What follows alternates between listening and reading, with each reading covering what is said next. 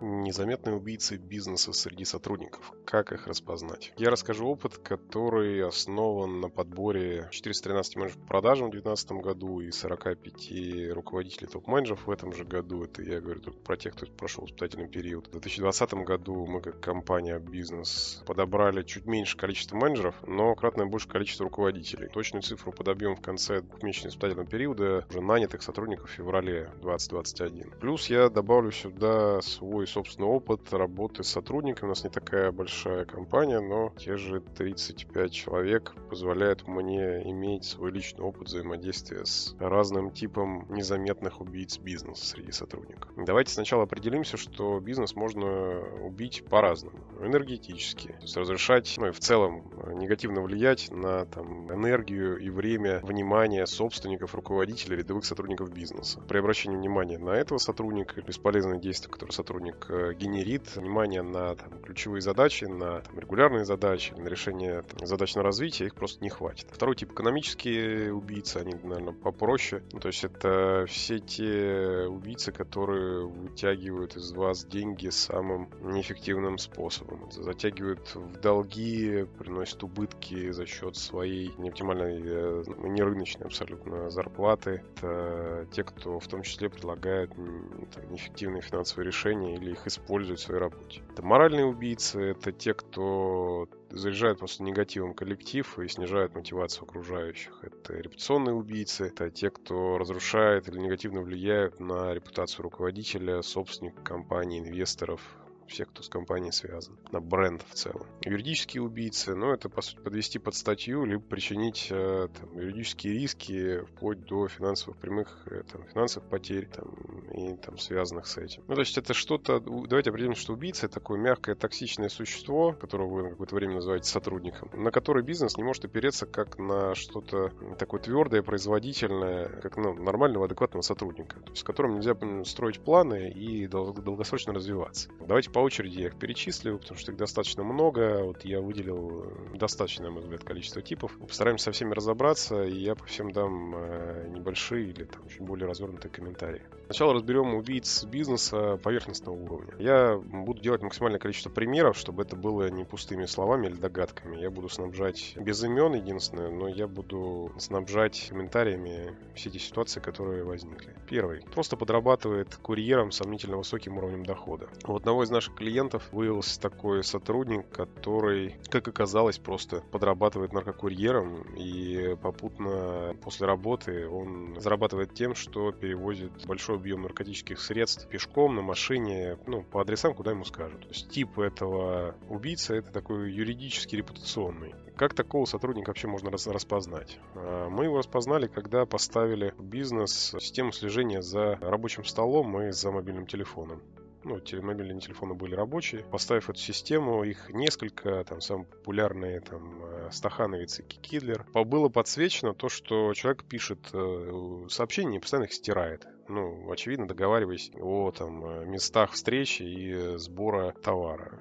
И по переписке стало ясно, что когда мы уже там этого человека, очевидно, уже уволили, об этом я скажу чуть позже, что этот э, убийца приносил товар в офис. Ну, то есть юридические последствия того, что человека взяли бы с товаром в офисе, я бы не хотел прогнозировать даже, потому что я слабо представляю, что могло бы произойти, в том числе с компанией, если э, там, человека взять с большим объемом наркотических средств на работе. Все мы помним дело с Федором Овчинниковым и Додо Пиццей, и, там, и закладчиком в туалете. Что с такими такими делать? Увольнять, но увольнять так, чтобы они не поняли, за что их увольняют. Потому что, очевидно, если вы уволите сотрудника и скажете, что мы вот прочитали в твоей переписке о том, что ты подрабатываешь курьером, то ну, этот инструмент, к сожалению, работать у вас больше не будет. Поэтому таких сотрудников можно и нужно увольнять, э, но делать это очень аккуратно. Как системно решить эту проблему? Ну, на самом деле, здесь потенциально может помочь только проверка СБ. То есть мы начали использовать банковский СБ и еще один СБ, который нам помогает помогает делать одна из компаний. То есть для ребят, которых мы нанимаем, в случае, если это, как мы называем, фродоемкая ниша, то есть у ниши есть э, возможности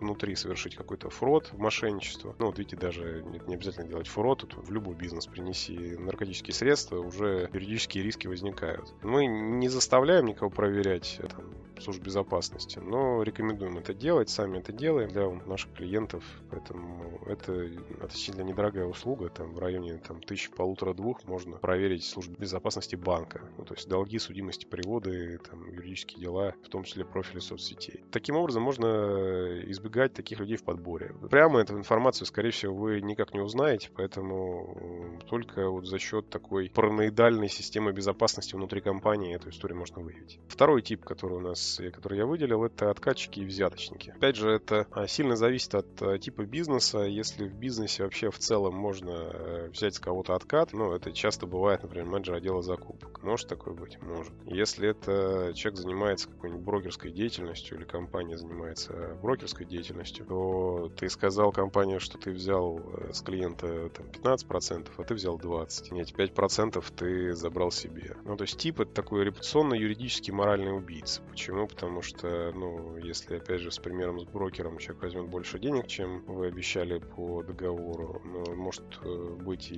юридический риск, и там репутационный риск, и э, там, ну, вообще в целом взяточники достаточно негативное моральное влияние на сотрудников внутри коллектива несут. Как их распознать? На самом деле, единственный правильный способ, примерно тот же самый, который я обозначил выше. Первый вариант — это слежка за переписками, разговорами. Второй вариант — это контрольные закупки. Здесь тоже ничего сверх секретного нет. Делается контрольная закупка просто с клиентом, можно договориться с клиентом с каким-то, что вот мы там службу безопасности проводим такую внутреннюю проверку, хотим проверить, как там сотрудник реагирует на вот такую вот такой вот бонус сверху. Там с камерой эту всю историю снять, это можно, ну, тем самым проверить, э, может ли сотрудник э, ваш эту денежку взять. Что с такими делать? Ну, очевидно, при обнаружении такой истории демонстративно уволить, э, сказать за что, сказать, что вот мы его уволили, потому что обнаружили, что он взял денежку. И опять же, если это не было сделано, ну, там, закрытой системой. Как системно решить эту проблему? Ну, в целом, есть хороший способ у нашего клиента, которого, собственно, откуда этот кейс мы тоже я взял. Они сделали очень классную штуку. Они дали возможность сотрудникам занести откат, там, бонус, э, условные чаевые, которые дает клиент, который хочет, не знаю, там, быстрее решить вопрос. Но нужно нести этот бонус через кассу. Касса это примет, выдаст человеку чек о том, что деньги приняты, а сотрудник получит просто ну, там, бонус э, соразмерный там, 40-60% от того, что он занес в кассу. Там, налоги, вычеты, вот это все, пожалуйста, вот, все, что занесли, он все через кассу проводит. Это очень хороший способ решить э, ну, системно такую проблему, как э, вот историю с откатами, взятками или желанием мотивировать ваших сотрудников внутри. Как избегать таких ребят в подборе? Да никак, кроме как рекомендовать рекомендаций предыдущего места работы. Если это вылезло раньше, если вы сумели дозвониться до собственника, пробить все там, компании, в которых он реально сейчас работал на предыдущих местах, то и человека ну, за это ловили уже, то никто не будет переживать, все возьмут и расскажут эту историю, вы об этом узнаете просто с порога. Поэтому важно собирать рекомендации с предыдущих мест работы, делать это правильно. Ну, то есть мы, компания, собираем рекомендации вот, на всех руководителей, всех директоров достаточно глубоко и детально реально. И на около половины ну, линейных сотрудников, потому что если слушать все то, что говорят про линейных сотрудников, то мы их вообще бы никогда не взяли. Ну, то есть здесь есть все-таки грань, что, опять же, если ниша фродоемкая, то имеет смысл их проверять вот рекомендации. Если эта ниша связана с обработкой входящих лидов, там, оператором колл-центра, ну, это лишняя работа, она того не стоит. По показателям отсеяли, справляется, и черт бы с ним. Третий пункт убийц бизнеса поверхностного уровня — это такая биполярочка. Это я приведу очень э, необычный для меня пример. Это уже на примере моего сотрудника, одного из, когда у меня работал человек, я не буду говорить на какой должности. Все чудесно, с работой справляется отлично, все здорово, все замечательно, но только в какой-то момент времени моя рациональная часть просто предложила позвать кого-то еще. Ну, потому что я не могу совместить э, в своем мозгу, как вчера с человеком общаемся, все было нормально, все договоренности в силе, все здорово, и до этого этого там три недели подряд все было отлично и чудесно, а сегодня это какая-то истерика, это какой-то набор бессвязных слов, и это не похоже на пьяного человека абсолютно, это не похоже на обычную какую-то условно женскую истерику, это не похоже на просто эмоциональный срыв, это просто набор какой-то ахинеи бреда, который я не могу понять, каким образом связан между собой. То есть я стал там виновным во всем, что происходит в ситуации жизненной человека, и я не мог понять, как мне с этим вообще существовать, потому что я действительно, ну, как бы, я привык брать на себя ответственность за, там, в том числе людей, с которыми я работаю, потому что я же, в конце концов, сам их отбираю. Я пытаюсь найти проблемы в себе, благо я в этот момент времени читал там, книжку «Как не работать с мудаками». Не очень правильно перевели на русский язык, ну, черт бы с ним. И там эта ситуация очень хорошо описывалась. Мне, я когда читал одну из глав этой книжки, прям я в этот момент ее читал, вот я, ну, она была там девушка-триггером этой истории. Я читал книжку, я открыл главу, и мне прям по пунктам расписали признаки человека, который находится вот в состоянии вот этого расстройства личности. Я понимаю, что вот он, и этим же днем я человека уволил. Ну, то есть это энергетический моральный убийца, то есть тип, типология, как их распознать? Ну, это недоумение вашей логической или рациональной части, которая вообще не вписывается ни в какую логику, когда человек очень резко меняет линию своего поведения, и вы получаете от него то, чего вы от него не ждали абсолютно. И это не похоже на там, алк- ну, алкогольное или там наркотическое опьянение. Что с такими делать? Очевидно, увольнять. Как избегать таких подборе? Единственный способ, который знаю я, к сожалению или к счастью, сбор рекомендаций глубокий из предыдущих мест работы. Если это вылезет, это вылезет. Но меня это не спасло. Но, возможно, мы не так глубоко копали на тот момент, потому что должность была не такая ключевая. Четвертый тип — это бухающие, э, которые думают, что это, этого не видно. Например, приведу с двух человек. Это одного человека, один человек работал у нас, один человек проработал где-то около 9 месяцев у клиента, который мы подбирали номером 2. То есть мы его взяли, мы там закрывали позицию руководителя отдела продаж. И вторым человеком, прицепом мы взяли еще одного человека, ну, таким, ну, условно, старшим человеком, старшим менеджером. Толковый, понравился, на ропа сильно не тянул, но там старшим менеджером взяли. В первом случае у меня сотрудник не пришел на утреннее собрание, просто опоздал, потом рассказал большую, интересную, красивую историю о том, почему это произошло, и что такого никогда не было там за год работы, да вообще такого не бывает, это что, я вчера принял снотворное, утром не смог проснуться, проспал собрание, ему сказал, а-та-та, так больше делать не надо, приходи на следующий день на собрание вовремя, там у нас есть такая форма, но это не наказание, просто чуть больше ответственности, что собрание ведет и модерирует там, сам человек, который опоздал. На следующий день опять то же самое, и ничего не меняется, чуть не опоздал на проект человек, и в итоге ну, я попросил человека приехать вечером в офис, чтобы мы могли пообщаться. И я увидел человека, который по состоянию мог быть похож на меня, когда мне было там 19 лет, и я третий день подряд пью там, две бутылки портвейна в день. Вот, может быть, что-то вот в этом духе, но на отдыхе.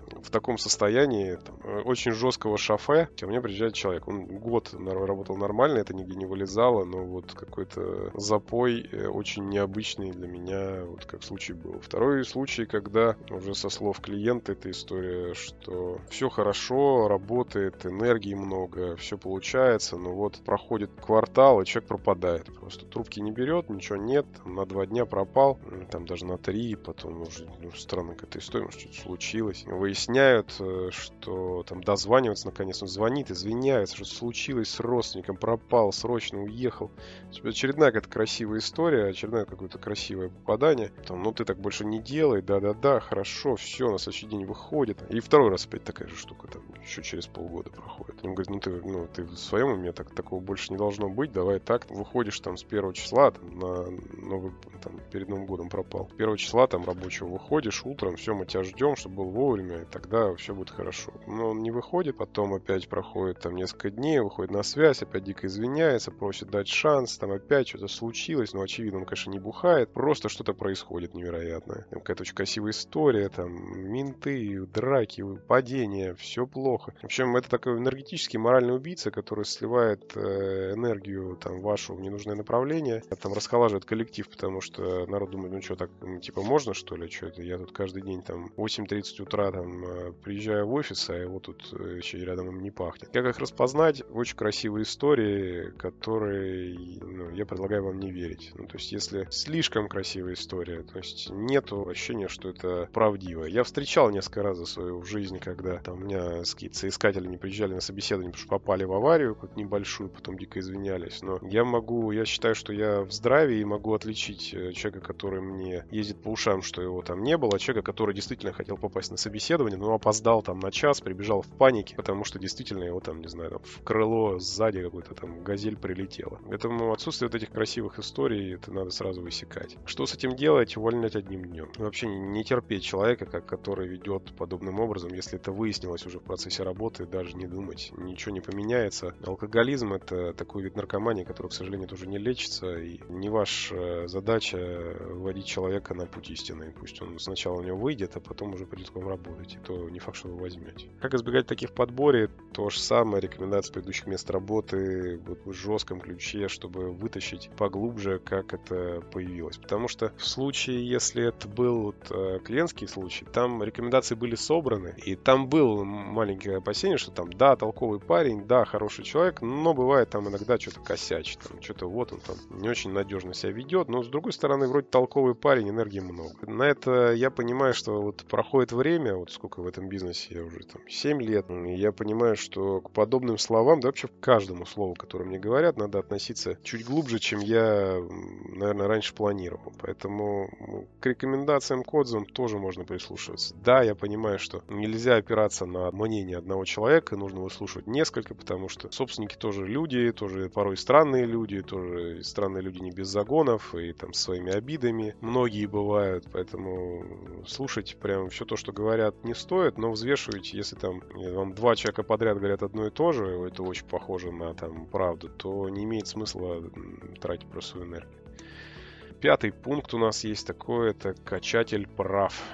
Это такой юридический, репутационный, энергетический убийца. Но это ситуация, которая, я там приведу пример одного из наших клиентов, достаточно крупных и известных, у которого сотрудник, менеджер по продажам, совершил очевидную, просто лютую какую-то ерунду, которая вылезла в информационное поле, был там дикий хайп, много кто там кинул камень в ребят, потому что, мол, так нельзя было. Итогу на поверку разобрались, человек проявил э, дурость в своей инициативе. Ну, то есть он там позвонил и предложил достаточно известному клиенту серую мутную схему работы, хотя ему эту историю вообще никто не согласовал, нигде этого в компании нет. Вот такую вот классную историю он придумал, потому что он там умный, молодец и лучше всех все придумал. Ну, эту историю подняли, что звонки все слушаются, показали ему, сказали, так, все, да, мы тебя увольняем, короче, пиши заявление, я говорю, давай сваливай. Он сказал, нет, вы меня не можете уволить, я тут официально устроен, и я тут буду добиваться своей правды в суде. В итоге там трудовой спор, подает в суд, проигрывает, но энергии выпивает более чем достаточно. Ну, не будь дураком, но совершил глупость, просто уйди спокойно. В итоге там, он уволен, э, репутация у него испорчена. И что самое удивительное, мы, вот мне рассказывал там, директор по продажам, на очередной такой дружеской встрече,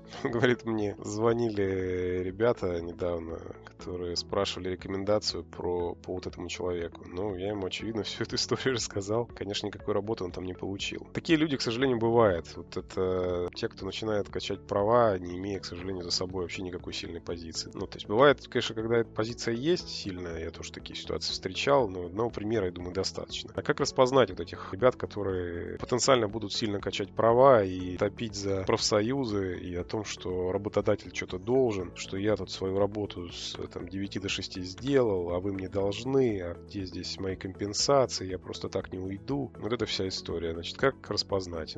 Опять же, вот как в примере выше, собирать детальные отзывы о работе. Надо все-таки отдать должное, что хорошо, хоть мы этого человека не брали на работу, мне было бы обидно говорить о том, что мы его взяли, а тут как надо делать, надо отзывы собирать. Нет, этого человека мы не брали на работу, ребята сами его вытаскивали. Но сбор отзывов – важная часть распознавания подобных ребят. Как системно это решить? Ну, на самом деле, системно нужно решать юридическую часть э, работы с сотрудниками. Сейчас э, есть способы, как можно трудоустраивать сотрудников. Ну, во-первых, можно делать аутстав, если уж совсем белый пушистый вариант делать. Вариант второй, никто вам не мешает подписывать с человеком срочный трудовой договор, переподписывать его каждый месяц, и если что-то вас не устраивает, то ну, это будет проблема сотрудника, а не ваша, и вы никаких компенсаций человеку по завершению трудового договора будете не должны. Ну да, я понимаю, что есть там дополнительная работа на там, КДП, но ничего страшного. В конце концов, это достаточно недорого. Вариант третий, можете сейчас популярная форма оплаты самозанятым, только делать нужно правильно, чтобы не попадать под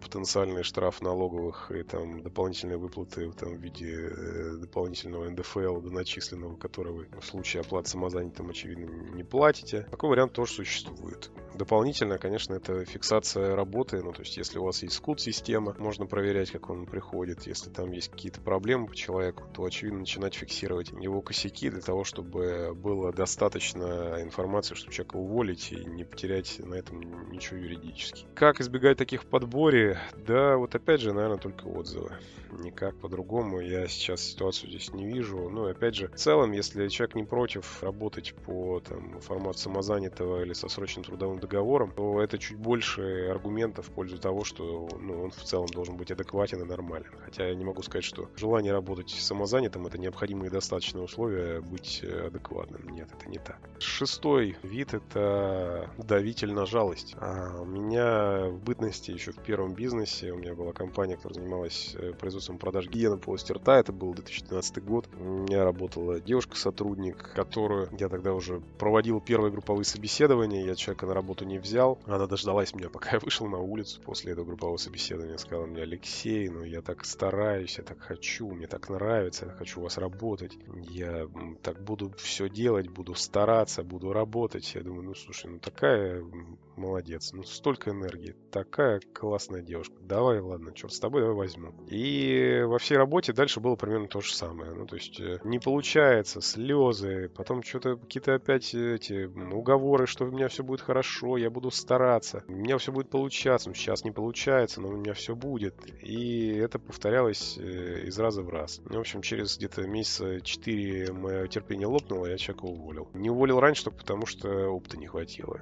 А сейчас я понимаю, что, ну, то есть как таких людей распознать. Для меня вообще аргумент э, в плане там, убедить меня в чем-то можно только рационально, я так предположу сейчас. Мне хочется так думать. Вот эмоциональная попытка убеждения меня в том, что надо что-то сделать, потому что что-то невероятное произошло, она не работает. Потому что я уже принял, что я готов человеку простить э, ну, ошибку, если она сделана первый раз, я даже этой ошибкой, ну, когда это просто хороший опыт. Человек не знал, как это делать, вот он научился. Я обратил человеку внимание, что такая ошибка не должна повториться, он должен ее зафиксировать. Если он ее фиксирует, ну, мы к этому больше не возвращаемся. Если эта ошибка повторяется второй раз, я делаю человеку ну, замечание о том, что если она еще раз повторится, если это увижу, то напоминаю, что мы уже эту историю проходили. Потому что уговаривать меня не надо, надо делать просто те показатели, на которые мы договорились. Если это не будет сделано еще раз, то, к сожалению, ну, давай так. Либо ты просто будешь работать там на пониженном окладе еще там испытательный месяц, либо просто уйдешь одним днем. Сама, сам, неважно с кем вы работаете. Договорились, договорились, все. Ударили по рукам, третий раз не срабатывает. Какая разница? Слезы, не слезы, сопли, не сопли. Но это бизнес. Человек не приносит денег там или не приносит пользы, за которую вы брали, ну, значит, он вам не нужен.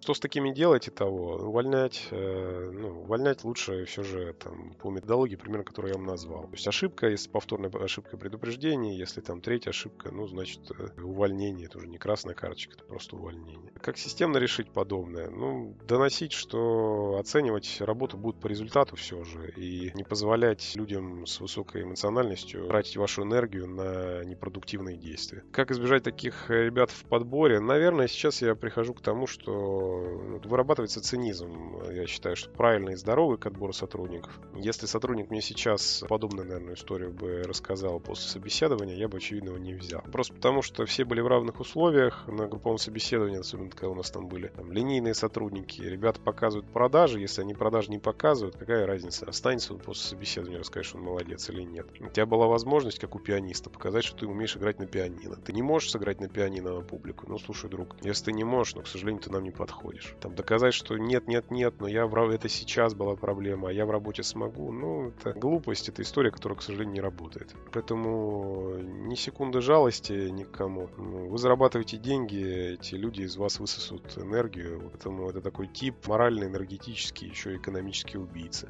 Пункт седьмой. Тот, кто не принимает э, авторитет руководителя. Был у меня такой сотрудник, работал, и на одном из э, утренних собраний он решил самоутвердиться за мой счет. Ну, там, повысив на меня голос, сказав что-то там грубое, яркое на коллектив в целом. Ну, за что был э, уволен в тот же день, хотя мы до этого проработали почти год. Собственно, это единственный способ правильный, что с такими людьми нужно делать, потому что это такой моральный или репутационный убийца, который не понимает, что даже если тебе что-то не нравится, то ну, руку кусать, которая тебя кормит, достаточно неумно. Если тебе что-то не нравится, ты можешь отдельно подойти, отдельно эту историю обсудить, но там публично высказывать или там публично оскорблять человека, или там вести себя слишком эмоционально и слишком вызывающе, ну, это не совсем корректно. Это не то, что хочется человека в работе увидеть. Как распознать таких людей заранее? У меня получилось такую историю распознать только на собрании. Ну, в общем, наверное, я могу пофантазировать на эту тему. Можно делать какую-то дополнительную разницу потенциалов, прощупывая на человека на твердость. То есть выводить немножко на его на такой некоторые эмоциональные раскачки туда, где ему уже не очень комфортно, и смотреть, как он на это реагирует. Если реакция будет адекватная, ну, значит, человек с этим нервным напряжением готов справляться. Если реакция будет не очень адекватная еще и к тому уже публичный, то, очевидно, за такое нужно увольнять одним днем. Ну, как решить это системно? Ну, на самом деле, системное решение — это такое публичное увольнение. Потому что, когда сотрудник позволяет себе там, в сторону там, руководителя или собственника выражать какое-то свое негативное мнение публично, ну, значит, он увольняется тем же днем. Для других это показывает, что, наверное, так больше делать не надо. Вот, и я считаю, что здесь не может быть никаких скидок, э, даже для тех, кто долгое время в компании работал. Это не дело, да, есть всегда какие-то исключения, и там надо понимать, где здесь грань -то оскорбления или грань, э, ну, которую переходит человек, она у каждого, наверное, своя. Вот я ее в той ситуации увидел. Как таких подборе избегать, не придумал. Нет у меня пока способа. Единственное, наверное, тоже с рекомендациями, но я что-то сильно не уверен, что эта история история может регулярно вылезать, и из-за этого человек несколько раз вылетал. Она могла вылезти, могла не вылезти, потому что стиль руководства у всех разный. Кто-то вмешивается в операционное управление бизнесом, кто-то нет. Не уверен, что таких можно полностью срезать. Хотя бы частично, наверное, можно рекомендациями срезать. Восьмой пункт. Это такой убийца, который курит э, или болтает больше, чем работает. Также вот э, один из э, сотрудников у меня был, к сожалению, по неопытности взял себе такого. Считаю, тип такой такого сотрудника это такой моральный и на самом деле экономический убийца. Ну, то есть я не говорю про очевидные истории, что когда там низкие показатели эффективности человека, он не выполняет свой функционал, у него там нету э, нужного результата, то его нужно убрать. Это очевидно, но это не говорит про там убийцу бизнеса. Это говорит, что мы же с вами обсуждаем незаметные убийцы. Ну, те, кто не выполняет показатели, заметные. Ну, предположим, что он плюс-минус выполняет показатели, но э, регулярно, постоянно курит или что вот было в моем случае, постоянно занимается ну, огромным количеством болтологии. То есть такой невероятный экстраверт, который огромное количество энергии тратит на там, коммуникацию вообще пустому какому-то поводу, на мой взгляд. Не, у меня нет претензий к э, сути коммуникации, у меня есть претензия к его объему в отношениях рабочего дня. Как их распознать? Мой способ достаточно прост, который я, по крайней мере, для себя определил. Ну, то есть, это очный сотрудник, там, не удаленный, вы куда-то идете, ну, то есть, я не знаю, там, вы как руководитель сидите в офисе, там, не знаю, вышли на обед, там, вышли там в уборную два раза там за день, там, не знаю, там пошли кого-то встретить. И каждый раз вы встречаете этого человека. Не бывает таких совпадений. Ну, то есть это как бы недостаточно для такой априорной вероятности, но это такое хорошее баевское свидетельство того, что ну, в, во вселенной, где сотрудник только курит, э, это событие произошло с большей вероятностью, чем э, во вселенной, где этот сотрудник не курит и там ну, занимается работой нон-стопом. Вероятность в этой вселенной этого события события ниже. Поэтому что с такими сотрудниками делать? Я пришел к тому, что нужно мерить их эффективность и рабочее время. То есть есть разные способы померить рабочее время. Я использовал в свое время Time Doctor. На самом деле это позволяет делать, ну, вот сейчас и система проектного менеджмента Pyrus. Есть э, там разные трекеры времени. Тот же самый Kikidler э, для удаленной работы хорошо помогает проверить. Если человек работает там в CRM-системе, у нас вот в Envy CRM очень хорошая там э, оценка работоспособности по времени. Но все же когда мы говорим про тихих убийц, это не так заметно. Ну вот э, ну, энергию, которую он высасывает из окружающих, я мерил э, количеством времени тем, что я его каждый раз видел. Там, как системно эту историю решить? Я понимаю, что ну, там, мне сотрудник, который там, нон-стопом ходит со всеми разговаривает, и там вместо того, чтобы работать, его постоянно где-то видно то на кухне, то э, там, на улице, то он курит, то он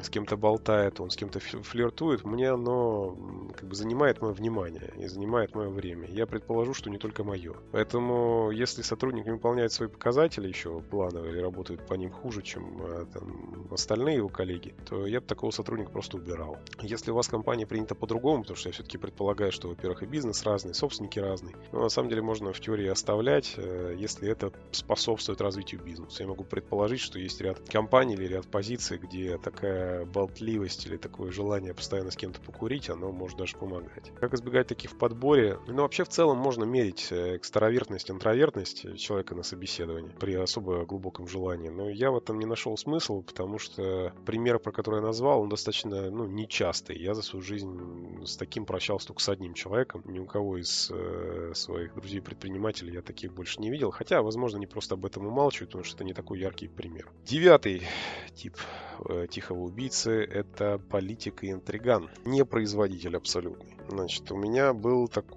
крайне негативный пример, когда один из моих знакомых, любой диалог, который с ним велся, он заканчивался каким-то, какой-то двусмысленностью, иносказательностью, какими-то интригами, какими-то недомолвками. То есть я не привык в таком формате общаться, я не знал, насколько это хорошо или плохо. У меня такой человек в моей жизни был единственный, я не знаю, ну, подумал, просто такая особенность человека. И осознание пришло, когда одному одному из моих знакомых, которого я его, там, с кем я его познакомил, он привел э, достаточно крупным убыткам, потому что в этого человека инвестировали денег. То есть говорил он очень красиво, интрига была очень классная, но денег потеряли на нем достаточно. Я считаю, что это чистый мошенник, и по нему проходит сейчас уголовное дело. В моей жизни такой человек был э, первый, я вообще не понимал, как э, на него реагировать. Я думал, что это просто такая особенность, потому что у нас достаточно там знакомство было при очень ярких эмоциональных обстоятельствах, и несколько лет общались до того, как вообще куда-то его там посоветовать, что-то с ними сделать. Я предположу, что подобный тип... У меня есть еще один пример, я не хотел о нем говорить. Там я поступил чуть более рационально, зная тот пример, который я вам сейчас уже озвучил. Я просто ну, точно сразу вот, идентифицировал человека как вот такого политика-интригана, просто сразу обрубил коммуникацию на там, этапе какого-то старта общения. Вот как их распознать? Ну, это вот бесконечная интрига и там создание какой-то ситуации, где ты ощущаешь, что ты постоянно что-то можешь потерять, но надо сделать это что-то с ним, иначе ты ничего не приобретешь. И вот это постоянное какое-то ощущение, что э, происходит какое-то что-то невероятное, но до конца не сказанное что-то, где есть что-то, ну там, какая-то невероятные потрясающие возможности, но они есть только со слов. Ну, они могут, кстати, сопровождаться, для того, чтобы вы понимали, и очень ярким и сильным э, ну, визуальным сопровождением. Там, от э, часов ублот до там, автомобилей и там, э, знакомств и там, постановочных встреч. Ну, что с ними делать? Ну, очевидно, не работать ни в каком вообще случае. Я в этом не вижу ни единого смысла. Ну, то есть можно поэкспериментировать и дать какую-то денежку или там дать какую-то работу, которую вам не жалко потерять и посмотреть, что из этого будет. Я предположу, что у одного из десяти подобных людей, наверное, что-то подобное, ну, что-то хорошее получится. Но что-то мне подсказывает, что это крайне редко будет приносить хоть какую-то пользу. Поэтому это тип морально-репутационно-экономический, еще и юридический убийца. Вот с такими работать не нужно. Как системно решить э, вот эту и не работать с такими людьми, это получать э, прямые ответы на ваши вопросы. То есть я приучил себя слушать то, что мне говорят, и если я не получаю ответ на вопрос, то ну, обращать на это внимание моего собеседника, что ответ на свой вопрос я не получил. Как избегать таких в подборе? Ну, смотреть на коммуникацию. И с такой коммуникацией сотрудников не брать. Следующий подтип убийц — это убийцы более глубокого уровня. А я еще добавлю одного э, убийцу чуть, ну, так, на нашего вот этого первого уровня. Убийцы такого поверхностного уровня. Я его назвал для себя те, по кому можно сверять часы. Я думаю, что вы таких наверняка видели. Есть пример у меня у одного одного из моих хороших приятелей, друзей. В бизнесе такой человек работает, и я ну, считаю таких ребят моральными убийцами. То есть это ситуация, когда вы там, офис сидит, работает, вы сидите, работаете, э, там, время 6 часов вечера, поднимаете глаза, этот человек с вами прощается. И так происходит не там раз в неделю или не два в неделю, так происходит каждый день. То есть вы можете выкинуть часы, вообще просто везде их убрать и понимать, что если ну, человек вам подошел, то сейчас ровно 18.00. То есть человек искренне считает, что если это время на часах 6, то он в его рабочее время закончилось, работает он в рабочее время, а нерабочее не работает. Мне как предпринимателю работать с такими людьми очень тяжело, потому что мой принцип работы там хорошо описывает это такой есть э, Евгений Черняк, у него есть такой хэштег ЕБШ 24 дробь 7 дробь 365. Вот э, это примерно мой принцип, и я замечаю, что большинство моих клиентов друзей, знакомых, которых есть ну, сильные результаты в сравнении. То есть э, там, где показатели сильно растут, и там, где можно ну, заметить невероятно сильный рост. Там, из примеров у нас есть клиент, у которого в прошлом году оборот, э, частный бизнес, оборот дорос до 1 миллиарда евро. Помимо, там, я не говорю, что у нас там, да, у нас есть там банки, да, у нас есть там какие-то крупные миллиардные компании, но вот э, частный бизнес, у которого оборот 1 миллиард евро, это вот ребята, где я знаю, что и собственник, и топы, они работают примерно примерно так же. Неважно, когда там позвонить, неважно, когда там, там работать, не работать, суббота, воскресенье, ночью, утро. Они всегда на связи, работают, включаются и закрывают задачи. Да, я понимаю, что человек вроде делает свои задачи, но в целом на коллектив это влияет, на мой взгляд, негативно. С такими людьми можно работать, но можно работать на определенном этапе. То есть, когда бизнес уже давно выстроен, когда там есть понятные системные функции, какие-то уже там давно прописаны. То есть, да, там все разбито на бизнес-процесс, уже 15 раз все проверено. Эффективность на, на одного человека просто там колоссальная. И вот у вас есть какой-нибудь один человек крайне семейный, который вот ему нужно там 6 часов он уходит, потому что у него там дочка, не знаю, в 16.30 или там 18.30 заканчивает э, занятия там танцами, ее нужно забирать и везти домой. Я,